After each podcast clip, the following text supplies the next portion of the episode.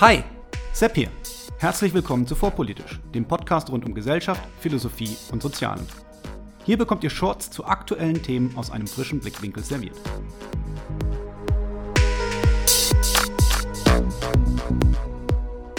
Heute progressiver Rassismus. Was ist das? Wie schadet er Minderheiten?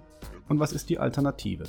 Sicher hat sich der ein oder andere schon gefragt, warum mir das Thema Rassismus so wichtig ist, dass es immer wieder Gegenstand von Episoden in diesem Podcast wird.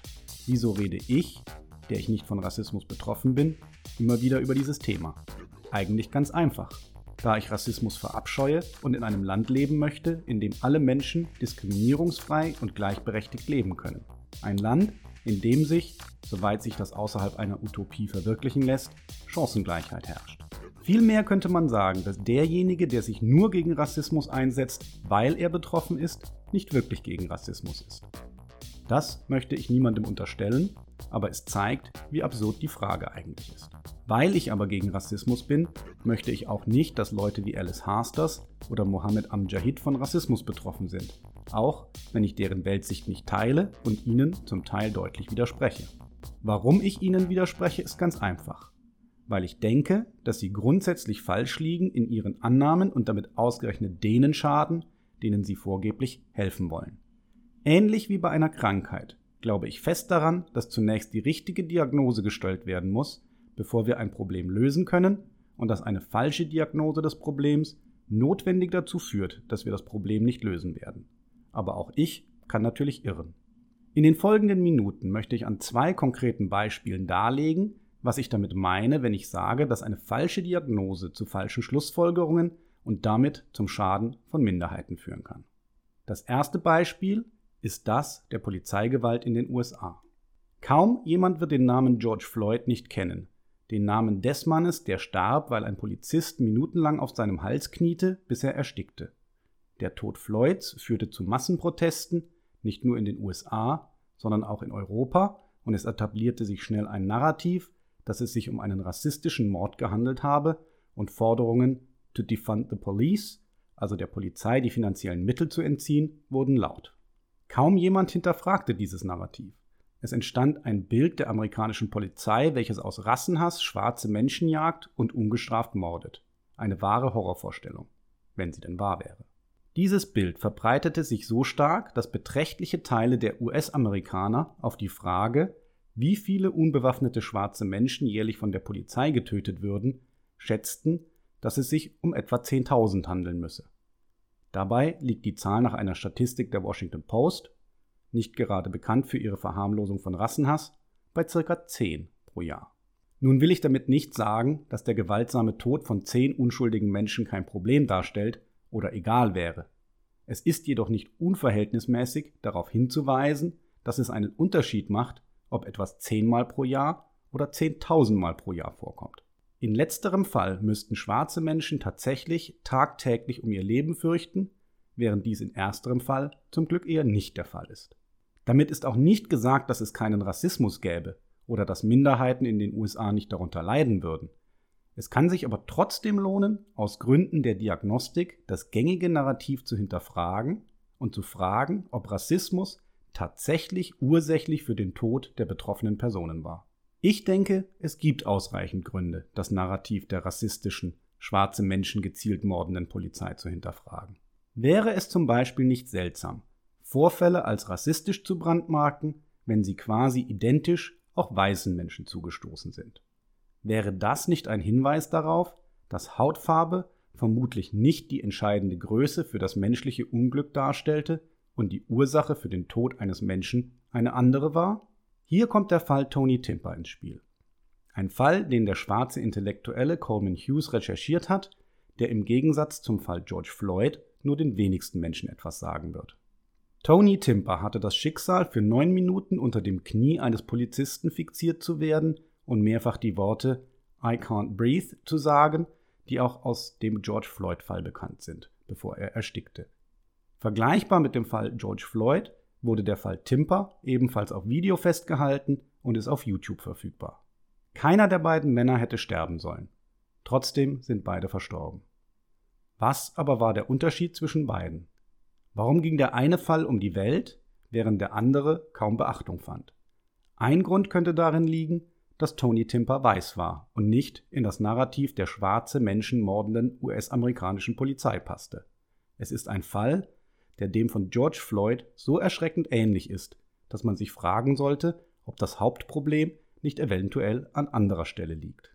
Was, wenn man die Fälle Floyd und Timper auf eine Art erklären könnte, welche die Gemeinsamkeiten betont und nicht die Unterschiede hervorhebt? Was, wenn Rassismus als Hauptgrund für den Tod George Floyds eine Fehldiagnose darstellt? Um zu zeigen, dass es sich nicht um einen Einzelfall, sondern eventuell ein Problem mit dem Narrativ handelt, ein weiterer Fall, der mit der Black Lives Matter Bewegung um die Welt ging. In meinen Augen zeigt auch dieser Fall ebenfalls eher das Gegenteil von dem, was die meisten Menschen aus ihm herauszulesen meinen. Es geht um den Fall Breonna Taylor. Für diejenigen, die sich nicht erinnern. Breonna Taylor war eine schwarze Frau, die des Nächtens und unbewaffnet bei einem Polizeieinsatz in ihrer Wohnung erschossen wurde. Der Vorwurf gegen die Polizei war dann schnell, dass sie zum Opfer von Sleeping While Black wurde, dass es also als schwarze Person schon lebensgefährlich sei, in den USA auch nur zu schlafen. Auch hier starb eine unschuldige Person unter tragischen Umständen, die nicht hätte sterben sollen. Aber auch hier würde ich das Narrativ hinterfragen wollen, ob dies in irgendeiner Form ursächlich mit ihrer Hautfarbe zu tun hatte. Eine Untersuchung des Vorfalls ergab folgendes Bild. Die Polizei drang mit einem Durchsuchungsbeschluss nachts in die Wohnung von Breonna Taylor und ihrem Lebensgefährten ein, auf der Suche nach einer Person, die dort nicht mehr wohnte. Des Nächtens, geweckt von Menschen, die er für Einbrecher hielt, eröffnete Breonnas Lebensgefährte das Feuer auf die Polizisten, die daraufhin ihrerseits das Feuer eröffneten. Dabei feuerten Polizeibeamte Schüsse durch Fenster, die mit blickdichten Vorhängen geschlossen waren, so dass sie keine Ahnung haben konnten, auf wen oder was sie da eigentlich das Feuer eröffneten. Ich bin kein Experte für Polizeieinsätze, aber dieses Verhalten erscheint mir unprofessionell und ungeheuerlich. Einer der abgegebenen Schüsse traf schließlich Breonna Taylor tödlich. Ich weiß nicht, wie man eine solche Tragödie in Worte fassen soll, aber auch hier muss die Frage erlaubt sein, wie es sich um einen rassistischen Vorfall handeln soll, wenn die Polizisten, welche die tödlichen Schüsse abgaben, Breonna Taylor und damit ihre Hautfarbe gar nicht sehen konnten. Warum aber sollten diese Fälle zeigen, dass das Narrativ von der rassistischen Polizei ein Problem für die Minderheiten darstellt und somit selbst rassistisch sein könnte? Im Folgenden werde ich ein alternatives Narrativ anbieten, dem natürlich niemand folgen muss, über das ich aber jeden bitte, zumindest ernsthaft nachzudenken. Alle drei Fälle, so scheint es mir, haben etwas gemeinsam und es ist nicht die Hautfarbe der Opfer. Was es ist, ist ein unglaublich fahrlässiges Vorgehen der Polizei, welches durch Unwissenheit oder Desinteresse Menschenleben gekostet hat. Bei den Fällen Floyd und Timper kam eine Fixierungsmethode zum Einsatz, die aus gutem Grund in vielen Jurisdiktionen nicht erlaubt ist, da ihre Gefahr lange bekannt ist. In beiden Fällen wussten die Polizisten, dass sie gefilmt werden, und doch schienen sie sich keiner Schuld bewusst zu sein. Glaubt irgendwer ernsthaft, dass ein Polizist wissentlich vor laufenden Kameras aus Rassenhass jemanden umbringen würde?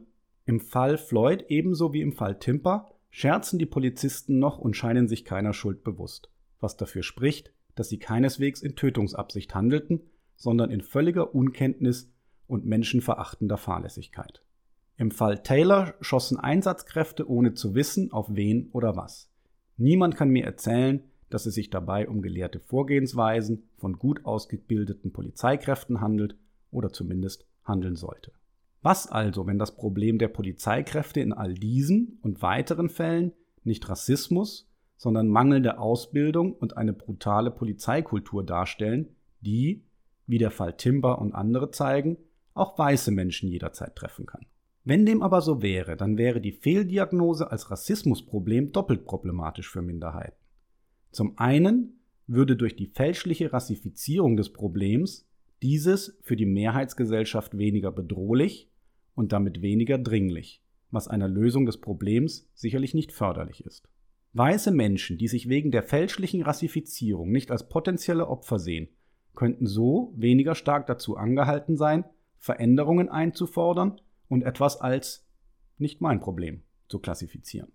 Zum anderen ist die von Black Lives Matter erhobene Forderung der Polizei, quasi als Strafe für deren Rassismus die Mittel zu entziehen, keine Lösung des Problems, sondern würde dieses verstärken. Wenn es nämlich tatsächlich so wäre, dass es sich um ein Ausbildungs- und Kulturproblem handelt, so muss das Problem durch bessere Ausbildung und Maßnahmen zur Änderung der Polizeikultur gelöst werden. Und diese kosten erst einmal Geld. Geld, das nicht zur Verfügung steht, wenn man den Polizeikräften die Mittel kürzt. Durch die Fehldiagnose hätte man also eine Lösung des Problems effektiv verhindert und damit direkt den betroffenen Minderheiten geschadet, indem es durch weiterhin schlecht ausgebildete und bezahlte Polizeikräfte in Zukunft zu noch mehr solcher Fälle kommen kann. Der Mehrheitsgesellschaft hätte man nebenbei gleich mitgeschadet. Aber nochmal, dies heißt weder, dass es keinen Rassismus gibt, noch dass keiner der Beteiligten nicht etwa auch rassistische Gedanken hegte. Was es heißt, ist, dass Rassismus wahrscheinlich nicht ursächlich für den Tod dieser Menschen war. Das zweite Beispiel, welches ich anführen möchte, wo falsch verstandener Antirassismus die Lage verschlimmert, anstatt sie zu verbessern, ist das der Bildung und im Besonderen der für den Zugang zu US-amerikanischen Universitäten so wichtigen SAT-Tests. Diese Tests wurden in den letzten Jahren teils als rassistisch gebrandmarkt, weil schwarze und Latino-Schüler im Schnitt schlechter abschnitten als weiße oder asiatischstämmige Schüler. Durch diese Diskrepanz, so das Argument, zeige sich, dass diese Tests die genannten Gruppen benachteiligen würden, da es keine andere Erklärung als Rassismus geben könne, schließlich denken wir nicht mit dem Melaningehalt unserer Haut. Während der letzte Teil der Argumentation selbstverständlich richtig ist, ist der erste Teil zu kurz gesprungen, weil es natürlich viele Gründe geben kann, warum Gruppen unterschiedliche schulische Leistungen erbringen. Die wichtigsten Gründe werden dabei vermutlich sozioökonomische sein. So sehen wir auch gerade in Deutschland eine starke Abhängigkeit zwischen dem Bildungsstand und Wohlstand der Eltern und dem schulischen Erfolg der Kinder sowie die Qualität der Schulen. Konsequenterweise gibt es auch diejenigen, die nicht die SAT-Tests per se für rassistisch halten, sondern den Rassismus der Vergangenheit dafür verantwortlich machen, dass Schüler beim sozioökonomischen Status und der Schulqualität benachteiligt sind, wenn sie aus einer der vorgenannten Gruppen abstammen. Und dieses Argument lässt sich auch schwerlich von der Hand weisen. Leider ist dann jedoch bei einem Teil derjenigen, welche diesen zweiten Weg gehen, der Schluss, nicht an der Wurzel dieser Übel anzusetzen, sondern dem Problem durch Kritik an den SAT-Tests oder über Quotenregelungen beikommen zu wollen. Warum stellt dieses Vorgehen ebenfalls ein Problem dar? Auch hier möchte ich dem Narrativ, dass es sich um rassistische Institutionen und Verfahrensweisen handelt, welche Menschen in ihrem zukünftigen Lebensweg behindern, ein alternatives Narrativ gegenüberstellen. Die konservativen schwarzen Ökonomen Glenn Lowry und Thomas Sowell etwa argumentieren folgendermaßen. Aufgrund vielfältiger Gründe, von denen Armut, schlechte Schulen und geringerer Lernaufwand nur drei darstellen, erlernen schwarze und Latinoschüler im Mittel weniger Fähigkeiten als weiße oder asiatischstämmige Schüler. Sie können also zum Beispiel am Ende weniger gut Mathe. Dies wiederum spiegelt sich am Ende in den erreichten SAT-Scores wieder.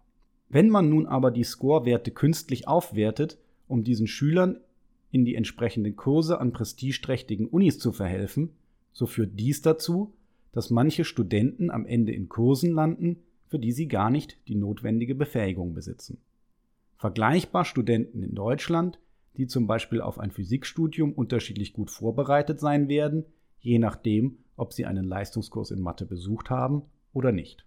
Damit ist nichts über den Wert oder die Intelligenz dieser Studenten gesagt, sondern lediglich über die Fähigkeiten, mit denen sie in diese Studiengänge starten. Es erscheint mir aber nicht unplausibel zu sagen, dass es als Folge dazu kommen wird, dass die Studenten mit geringeren Fähigkeiten weniger gute Leistungen erzielen werden und mehr von ihnen am Studium scheitern und abbrechen werden. Dies heißt wiederum nicht, dass die Schüler aus den genannten Minderheiten dümmer wären oder gar, dass mit ihnen irgendetwas nicht in Ordnung wäre. Es heißt lediglich, dass sie durch die Umstände ihres Aufwachsens im Mittel weniger gute Startvoraussetzungen und schwierigere Bildungskarrieren haben. Die vorgenannten Leistungsunterschiede und die höheren Abbrecherquoten können wir an US-amerikanischen Universitäten beobachten. Lowry nennt dies den Educational Mismatch, also das Bildungs Missverhältnis zwischen den Anforderungen und der Qualität der Bewerber. Auch hier natürlich nur im statistischen Mittel. Natürlich gibt es Studenten, die trotz allem Erfolg haben und sich durchsetzen, genauso wie solche, die scheitern. Die höheren Abbrecherquoten und Leistungsunterschiede nehmen aber viele derjenigen, die von vornherein von rassistischen Institutionen ausgehen, als weiteren Beleg des institutionellen Rassismus. Sie suchen also den Fehler bei den Universitäten und nicht im genannten Missverhältnis. Sie können also gar nicht anders, als ihre eigenen Vorannahmen bestätigt zu sehen und werden sich schwer tun, diese zu hinterfragen. Lowry und Sowell argumentieren nun, dass es für die meisten dieser Studenten besser wäre, anstatt durch Quotenregelungen an Universitäten aufgenommen zu werden, bei denen sie ein erhöhtes Risiko haben, keinen Abschluss zu erhalten. In solchen Institutionen zu landen, zum Beispiel Community Colleges, also etwa technischen und Fachuniversitäten, die ihrem Kenntnisstand entsprechen, in denen sie tatsächlich Abschlüsse erhalten würden. Damit, so Lowry, würden im Mittel die Zukunftschancen dieser Minderheit erhöht statt gesenkt. Gerade wenn man bedenkt, dass technische Berufe wie Ingenieurswesen oder Softwareentwicklung eigentlich typische Aufsteigerberufe sind, ist auch dieses Argument zumindest nicht unplausibel. Denn auch wenn Absolventen amerikanischer Eliteinstitutionen die besten Berufsaussichten besitzen, so besitzen auch Absolventen anderer Institutionen gute Lebenschancen, definitiv bessere zumindest, als Studienabbrecher ohne Abschluss. Folgt man Lowry und Sowell, so wäre es besser, über einen Abschluss einer weniger prestigeträchtigen Institution in die Mittelschicht aufzusteigen, um anschließend in der nächsten Generation seinen Kindern weiteren Aufstieg zu ermöglichen und so die Bildungs- und Einkommenslücke zwischen den Bevölkerungsgruppen nach und nach zu schließen. Haben Lowry, Sowell und Hughes also recht? Ich weiß es natürlich auch nicht. Ich persönlich halte ihre Argumente jedoch zumindest für bedenkenswert. In Anbetracht der Tatsache, was auf dem Spiel steht, nämlich Menschenleben, Bildungswege und Lebenschancen, handelt es sich in meinen Augen jedoch um eine Diskussion, die dringend weitergeführt werden sollte.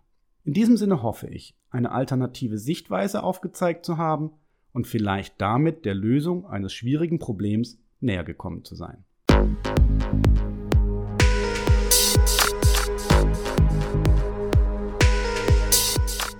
Hier endet eine weitere Episode von Vorpolitisch, dem Podcast rund um Gesellschaft, Philosophie und Soziale. Vielen Dank für eure Zeit. Und wenn es euch gefallen hat, hört beim nächsten Mal wieder zu und vor allem teilt den Link zu diesem Kanal auf Facebook, Twitter und wo ihr sonst noch unterwegs seid. Warum nicht jetzt sofort? Ich bin Sepp, macht's gut und bis zum nächsten Mal.